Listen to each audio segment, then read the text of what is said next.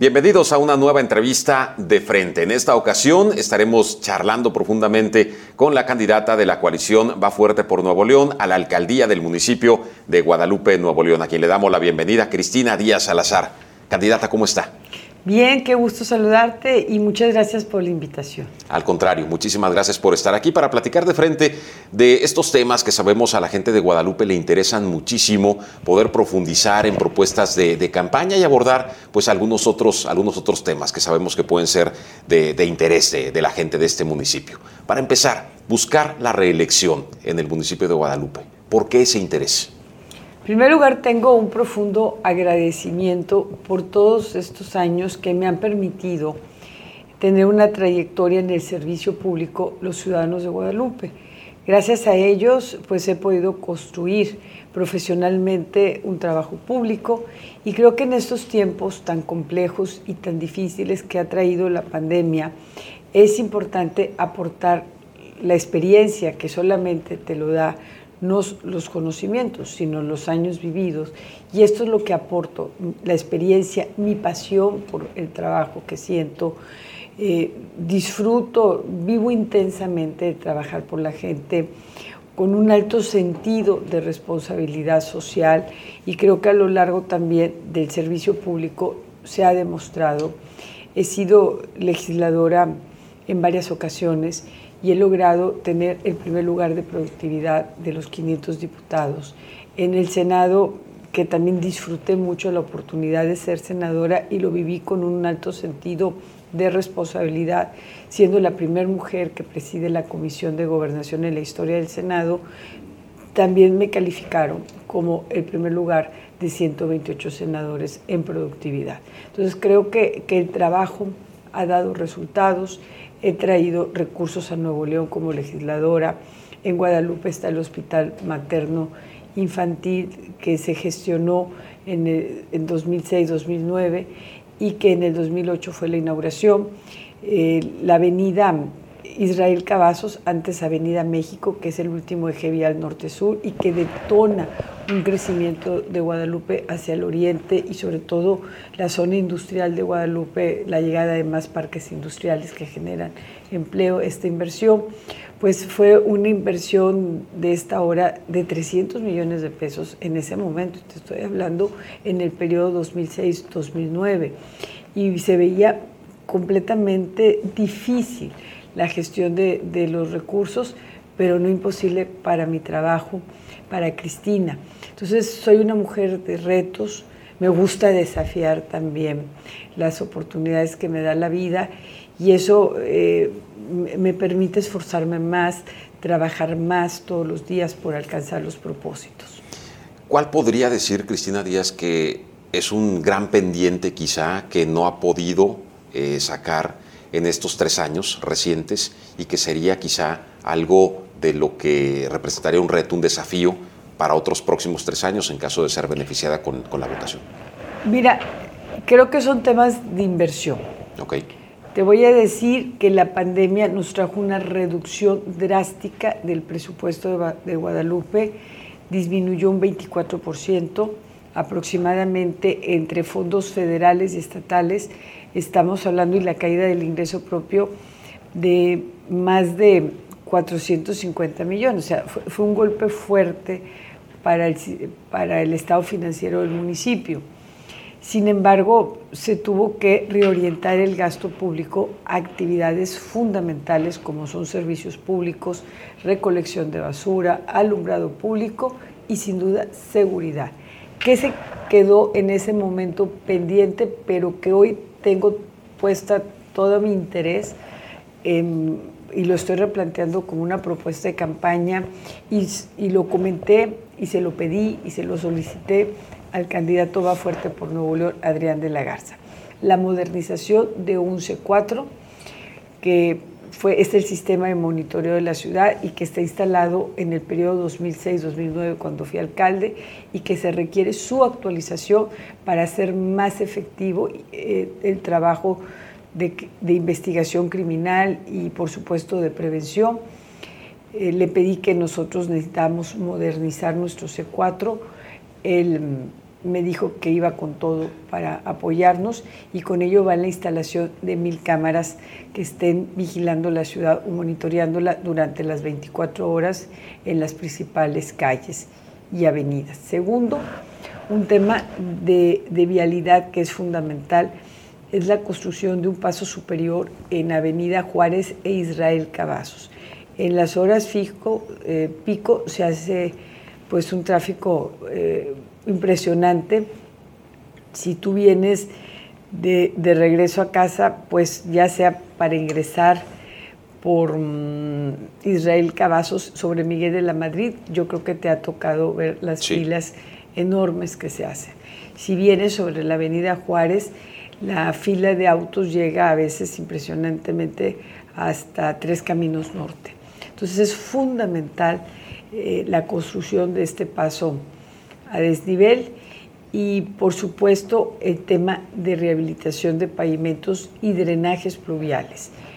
Eh, para nosotros el monumento natural Cerro de la Silla es nuestro emblema, es orgullo, en fin, y hoy queremos que sea y ese es un propósito, este, un parque nacional.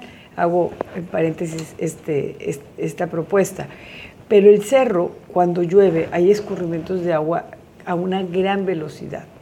Entonces se tienen que construir diques o pequeños rompepicos en diferentes puntos de estratégicos por donde son escurrimientos importantes de agua, por lo menos para em, disminuir la caída o la velocidad del agua y que el drenaje profundo que se tiene sobre el hoy Cavazos pueda captar el agua. Entonces, temas como seguridad, en este caso la infraestructura de este paso superior en Israel Cavazos y Juárez, la construcción para materia de drenaje pluvial de, de, estos rompepicos en el cerro y drenajes pluviales y sin duda un pavimento que es caduco, que el 60% pues, de la superficie de Guadalupe, su pavimento tiene más de 30, 50 años.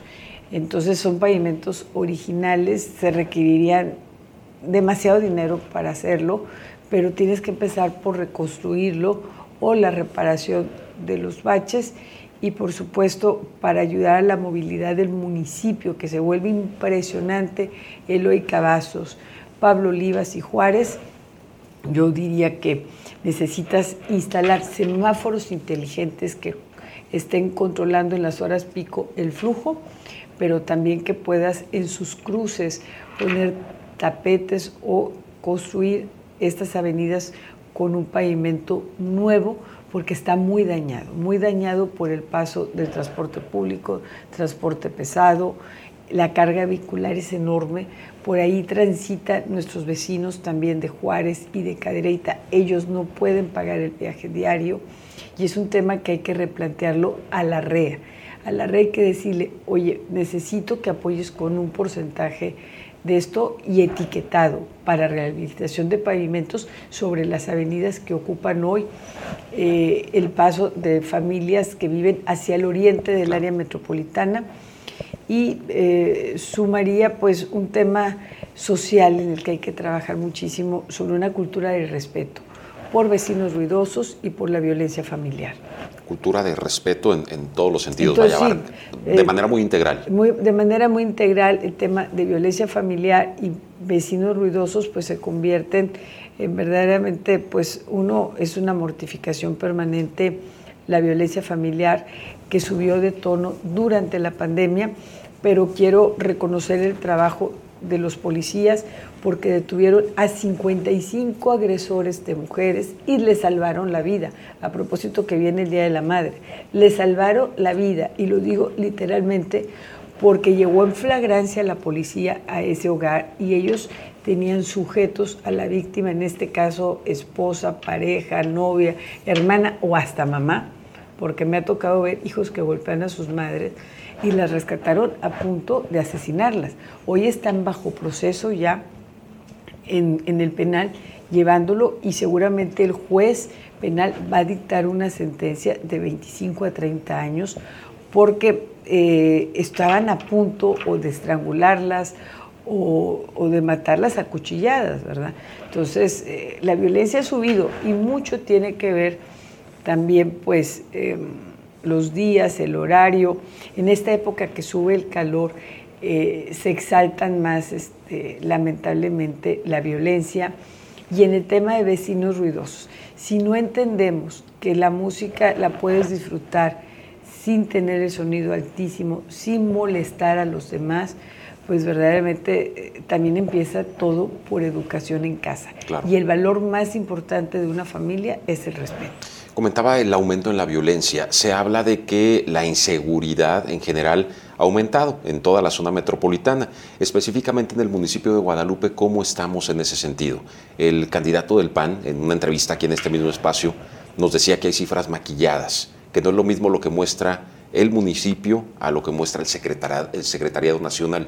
Por ejemplo, en ese sentido, ¿cómo está Guadalupe? Bueno, en primer lugar, pues el diputado Nini con licencia, este, que ni jala ni deja jalar, pues déjame decirte, presenta lo que a él le conviene. Nosotros acudimos a la fuente de la Fiscalía del Estado y también del Secretariado Ejecutivo. Somos eh, en estos momentos y tenemos el primer lugar de detenciones por delito y lo dice la fuente de la Fiscalía. Llevamos más de 5.500 detenciones en 29 meses de administración. Se han desarticulado 144 bandas de delincuentes dedicados a robar y asaltar.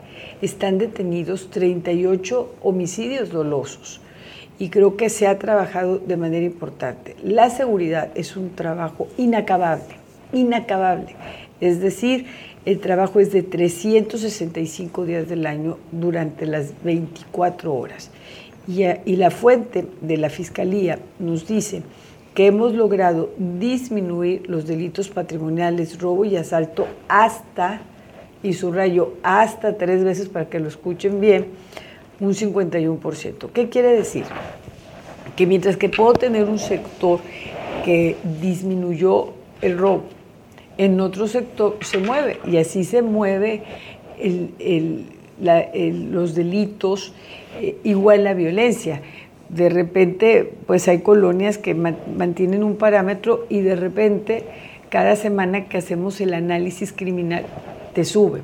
Nosotros cada semana tenemos el análisis de trabajo, se revisan eh, estadísticas de robo, de asalto, de vehículos robados, vehículos recuperados. Por ejemplo, tenemos más de 500 vehículos recuperados, 262 delincuentes que robaron los vehículos y Unidad Guardián, que es una unidad especializada que hizo un compromiso en el 2018. Esta unidad se dedica a la investigación criminal, tiene en sus unidades de patrullaje cámaras lectoras de placa y de reconocimiento facial.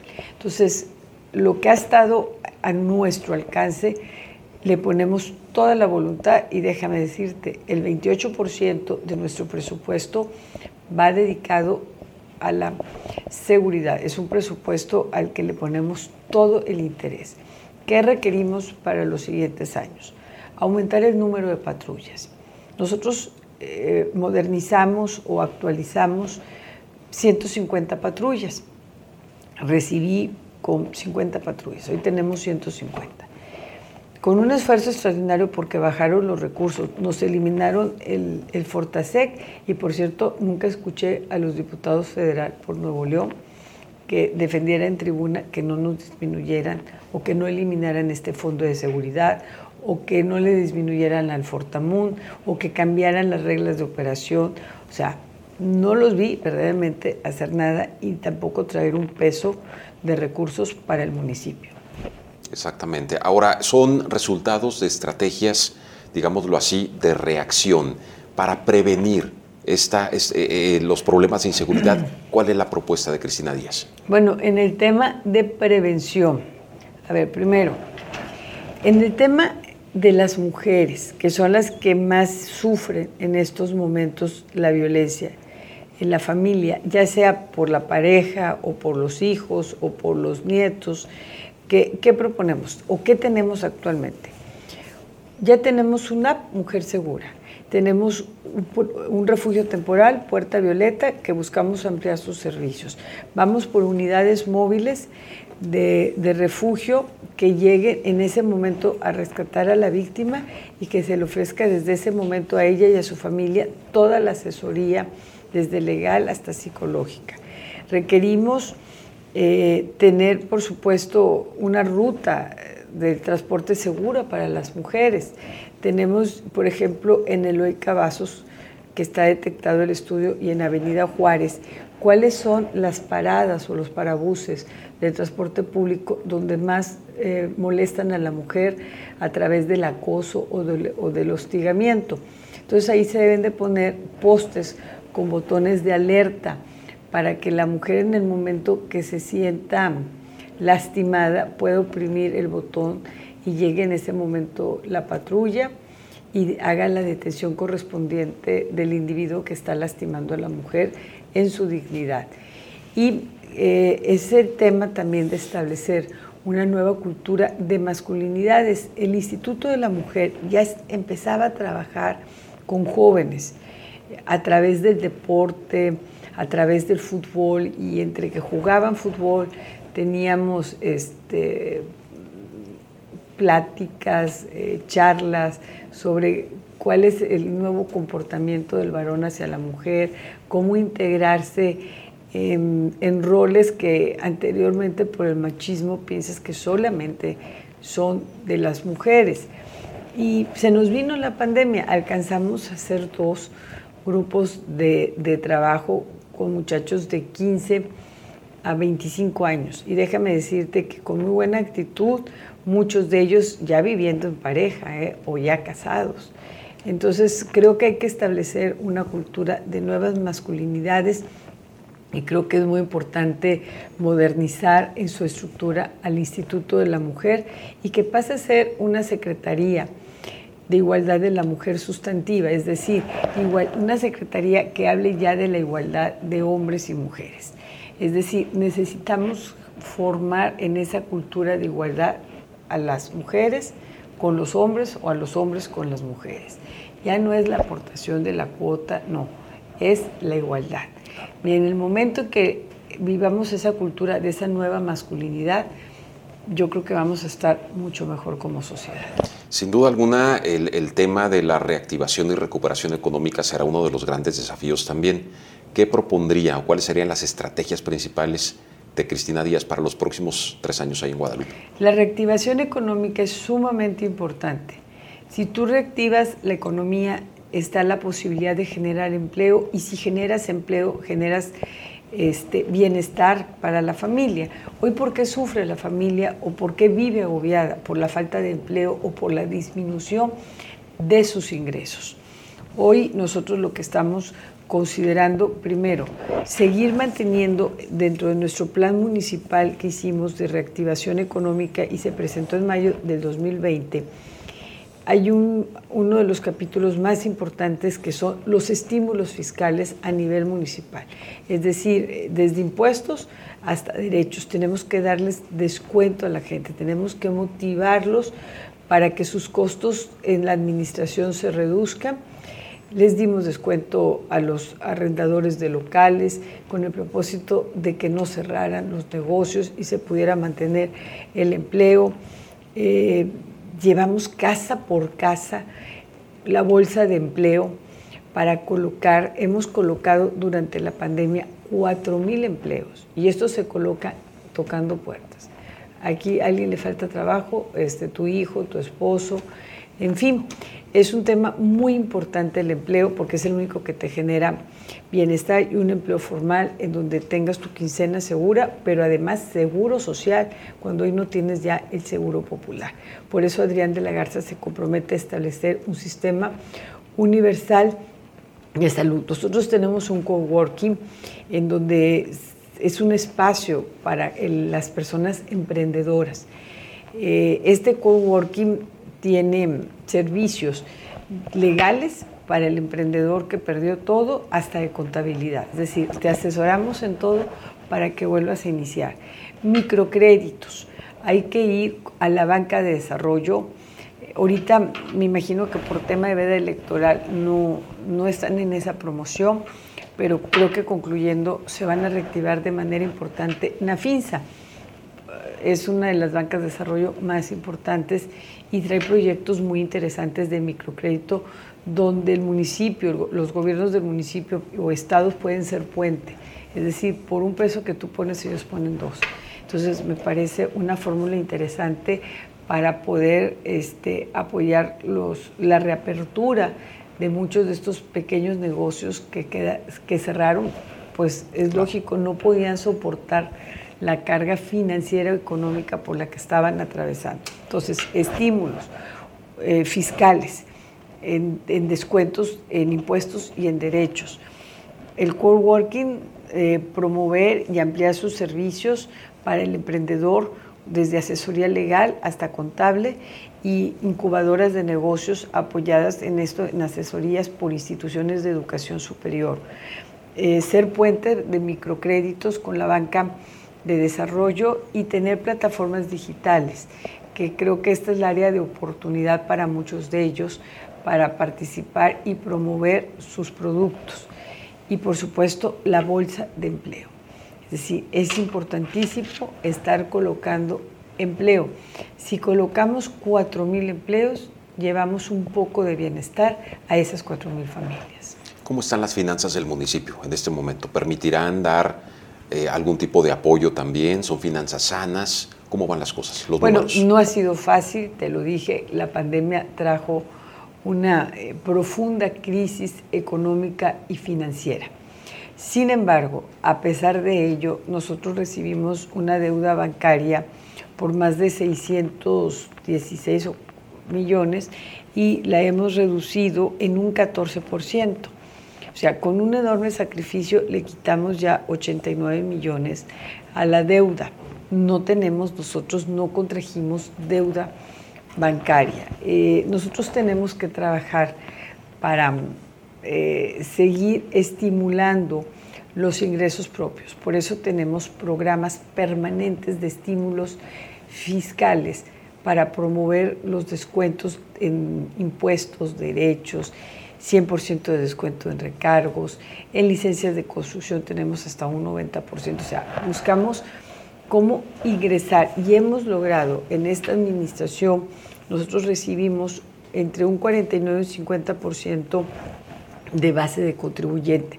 Hoy tenemos un 69%, o sea, la aumentamos.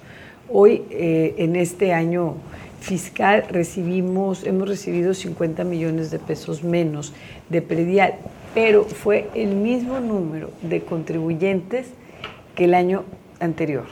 ¿Por qué? Porque están estas deducciones que hacemos en los impuestos para promover que la gente se actualice, que la gente participe.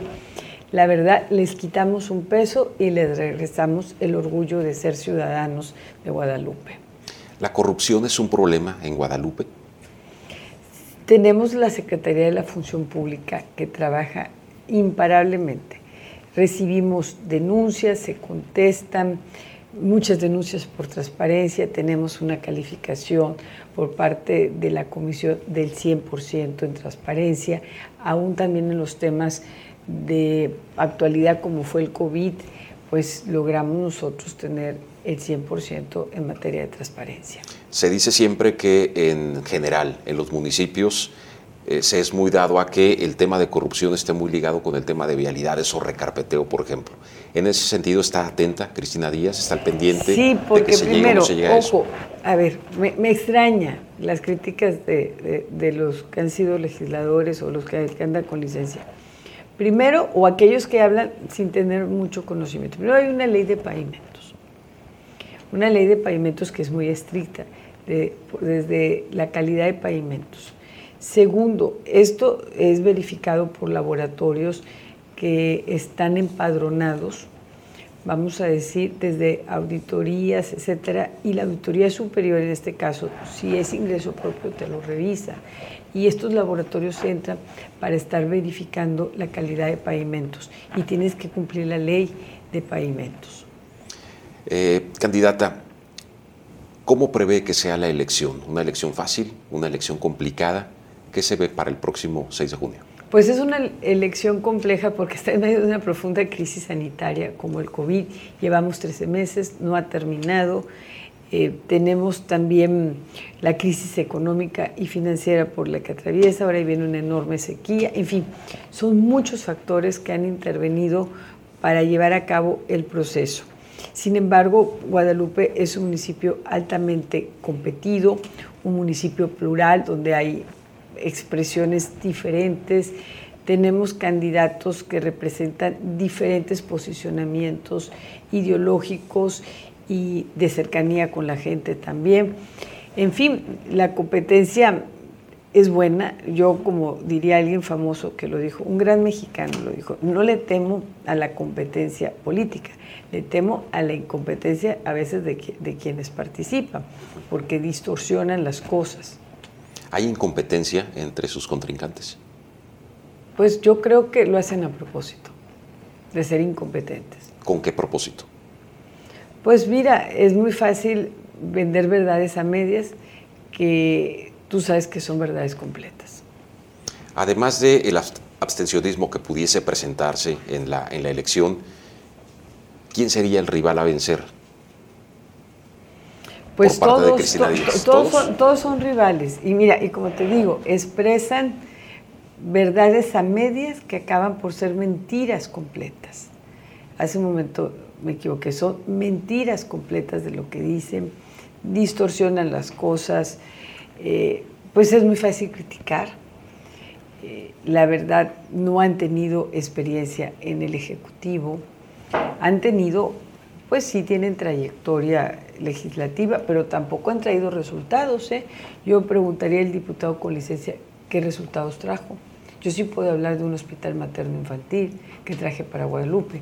Yo sí puedo hablar de recursos por más de 800 millones que he traído a Nuevo León, entre ellos al hospital universitario, a la universidad. Yo sí puedo hablar de, de mi gestión como legisladora, de lo efectivo de mi trabajo en la gestión permanente que hago este, cuando me ha tocado ser legisladora. Pero ellos ni han subido a tribuna a defender al municipio, pero tampoco han traído un recurso para Guadalupe. Y en verdad, cuando tú te conviertes en legislador o en cualquier representante popular, en ese momento tu interés más legítimo son los ciudadanos que representas. ¿Qué opinión le merece específicamente Alfonso Robledo? Diputado federal con licencia. Eh, Daniel Torres exfuncionario del gobierno independiente, subsecretario creo que fue, y exfuncionario, delegado, exdelegado del Instituto Nacional de Migración en el gobierno de la 4T. ¿Representa para usted una ventaja o una desventaja ser mujer en esta elección, en estos tiempos que estamos viviendo? Mira, lo he dicho muchas veces y, y la verdad, me educaron para compartir en igualdad de circunstancias entre hombres y mujeres. Desde niña compartía mi juego con niños.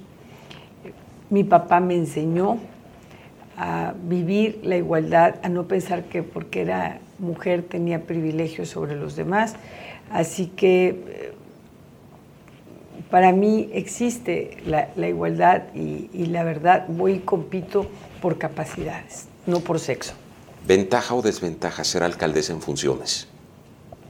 Pues doble responsabilidad, mucha responsabilidad. En primer lugar, porque las personas cuando te eligen, te eligen y te piden y te exigen ser funcionario de tiempo completo, estar todo el tiempo trabajando. Por eso decidí y así la ley me lo ha permitido. Primero, la ley me permite la reelección, porque hay dudas a veces y les dejo claro la ley permite la reelección en el caso de presidentes municipales. La ley nos permite desde el cargo eh, llevar a cabo la campaña política cuidando los márgenes o las limitaciones que te da la ley. En eh, las últimas encuestas se revierten los resultados. Ahora la vemos posicionada en un primer lugar sobre su más cercano contendiente con eh, diferencia de, algunos puntos. ¿Cómo mantener esta tendencia? ¿Qué piensa de estas encuestas? Pues mira, en primer lugar, respeto todas las encuestas, pues hay un trabajo importante de las empresas, pero desde el inicio en las empresas que, he visto, pues siempre hemos mantenido el primer lugar. Siempre, hemos estado por arriba de nuestros adversarios y es el esfuerzo permanente, no de un día, no de 30 días, son muchos años. La gente conoce a Cristina, he tenido la oportunidad, gracias a los ciudadanos de Guadalupe, eh, tener esta experiencia en el servicio público. Saben que nuestro trabajo es incansable, saben que es un trabajo permanente, saben que siempre estamos en la calle. No soy un político de escritorio, no soy un servidor que está en la comodidad de su oficina, permanezco más tiempo en la calle porque es ahí donde está el ciudadano, es ahí donde está la mujer con su familia, es ahí donde se presenta el reto de dar los servicios públicos. Por ejemplo, fíjate, en recolección de basura, con la pandemia aumentó el número de toneladas que se recolectan y lo que va de este tiempo llevamos 486 mil toneladas recolectadas. O sea, es muchísimo muchísimo lo que se recolecta de basura en 200 mil viviendas. Em, llantas recolectadas que en verdad ojalá que tuviéramos conciencia de no dejarlas en las banquetas. A veces te los dejan en las vialidades o en los lotes baldíos. Llevamos más de 100 mil llantas recolectadas. Y problema ambiental y de salud. Es un problema ambiental, de salud. Eh, sobre todo cuando es temporada de lluvia, no se diga el, dengue, en fin, el alumbrado público, Guadalupe tiene más de 60 mil lámparas LED y otras tantas que son luz blanca. Bueno, de esas, en estos 29 meses se han reparado casi 50 mil lámparas, o sea, se han hecho los cambios y es permanente porque yo sé que si hay una luminaria encendida, en ese barrio, en es, frente a tu casa, te sientes tranquila y te sientes seguro. Abona a la seguridad. Abona a la seguridad muchísimo el alumbrado público y es uno de los servicios que te exigen y te demanda el ciudadano y con justa razón, porque eso depende que duermas tranquilo. Se han dado muchos movimientos de gente que va de un partido a otro, específicamente de los que han dejado el PRI para irse a apoyar a otro candidato o candidata. ¿Qué piensa? Respeto sus decisiones, este, yo he permanecido en, mi partido y son pues decisiones personales. Desde hace años se apostaban, muchas voces apostaban por Cristina Díaz para verla como candidata a la gubernatura de su partido, por Nuevo León. ¿La veremos algún día en esa posición? Bueno, es un legítimo interés o sueño, pero en estos momentos mi pasión es ser alcaldesa por Guadalupe. Mi sentido político y de responsabilidad me dice que debo de darle continuidad y estabilidad al gobierno y creo que uno de los temas eh, importantes en estos momentos es la estabilidad. Es decir, hemos vivido en medio de una pandemia, una crisis sanitaria que trajo enfermedad, muerte, una crisis económica y financiera que tuvo la caída de uno 8.5% del Producto Interno Bruto, la caída histórica más impactante que ha vivido México. Tenemos una crisis que se avecina, que es la sequía, la falta de agua, y bueno, en medio de todo esto, huracanes. Hanna, que dañó la infraestructura del municipio en dos avenidas fundamentales, como es Morones Prieto y Constitución, y esperamos pues la respuesta del gobierno federal, porque Morones Prieto todavía está a cargo de SCT, no ha concluido la ampliación de Morones Prieto, y en el caso del talud que cayó en Constitución, pues son avenidas que corresponde al gobierno del Estado, pero el talud cae en, el margen del río, del río Santa Catarina, y entonces por lo tanto con agua es el responsable. ¿Cuál considera que es la principal virtud de Cristina Díaz? Sumamente trabajadora. Así me enseñaron mi abuela desde niña. ¿Y el principal defecto? Terca.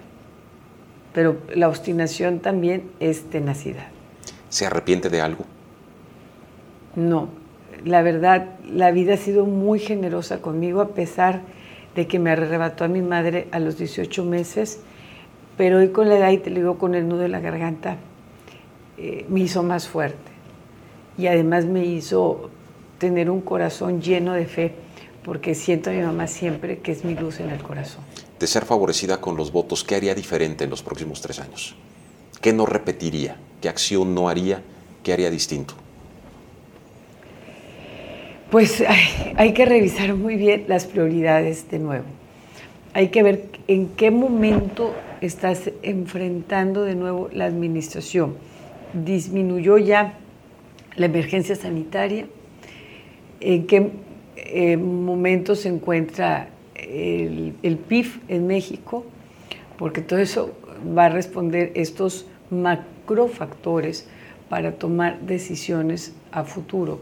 Porque todo lo que estimes tiene que ver con un presupuesto y tiene que ver con la economía y las finanzas, no solamente del municipio, sino también del Estado de Nuevo León y del país, porque muchos de los recursos los recibimos nosotros de la Cámara de Diputados y otros tantos se reciben por parte del Congreso.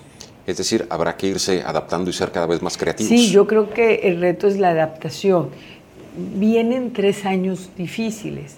El sistema financiero, quienes trabajan en él, eh, sus comentarios que, he tenido te hablan que vienen tres años difíciles. Hoy vienen algunas notas desde ayer eh, que te empiezan a dar luz de los graves problemas que hay ya en el sistema financiero. Candidata, le agradezco muchísimo este tiempo. Gracias. Muchísimas gracias.